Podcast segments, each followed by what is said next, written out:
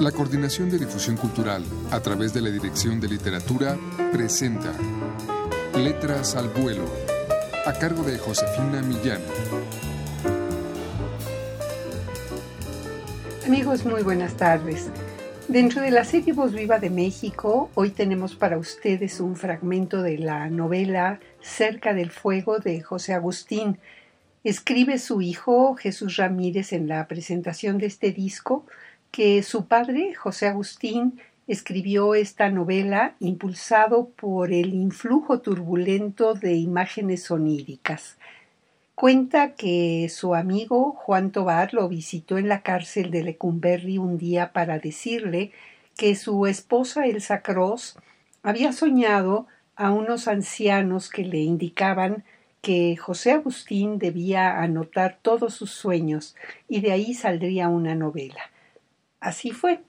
A partir de ese día la familia se reunía como si fuera un taller psicoanalítico grupal a intercambiar sus sueños. Así fue como nació esta novela. Escuchemos un fragmento. Años antes, Lucio y su mujer, digámosle Aurora, deciden pasar unos días en un pueblo del estado de Morelos.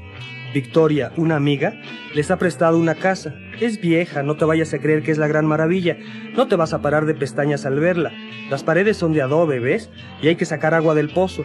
Pero creo que ya tiene luz eléctrica y el pueblo, eso sí, es algo lindo. Habías de ver los alrededores, tú. Hay un río precioso, te va a encantar. Gracias, suena bien, dice Aurora al recibir las llaves. Suben en el auto entusiasmados porque al fin podrán tomar unas vacaciones fuera del esperpento esmogangoso que se ha vuelto la ciudad de Mexicalpan de los tecos, detritus de fecal.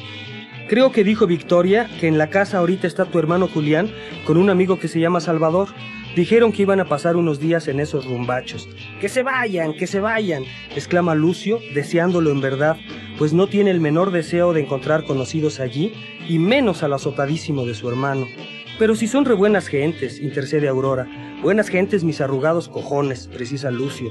Aurora no hace caso a los exabruptos de su marido, quien generalmente no es afín a ningún tipo de violencia verbal, pero ahora piensa que en los ojos de Lucio hay una expresión que muy pocas veces ha advertido, destellos que revelan tensiones monumentales, inabordables, fuerza demoníaca, Lucio, de veras das miedo cuando te pones así, involuntariamente acostumbra decir Aurora en esos rarísimos casos.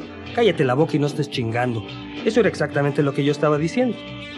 Aurora empieza a contar, para no prestar atención a la velocidad vertiginosa con que Lucio maneja, las historias de fantasmas de la casa de su amiga Victoria.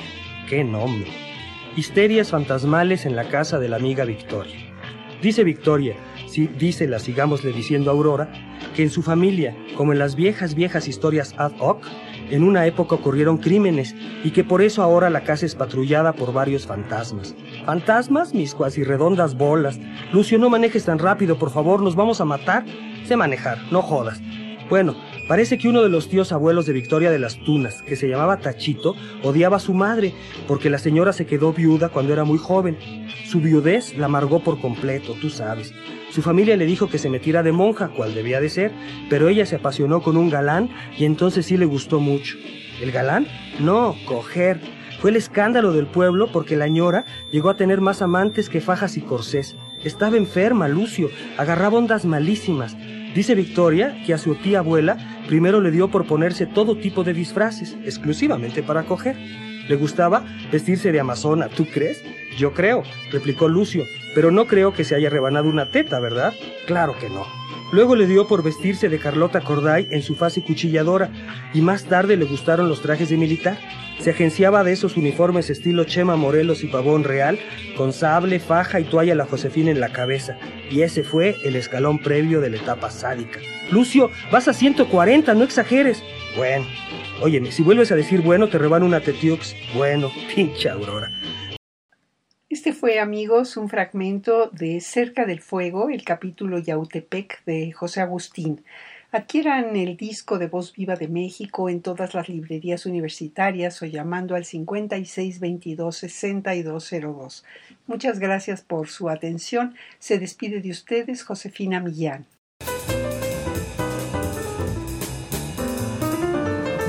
La Coordinación de Difusión Cultural a través de la Dirección de Literatura presentó Letras al vuelo, a cargo de Josefina Millán.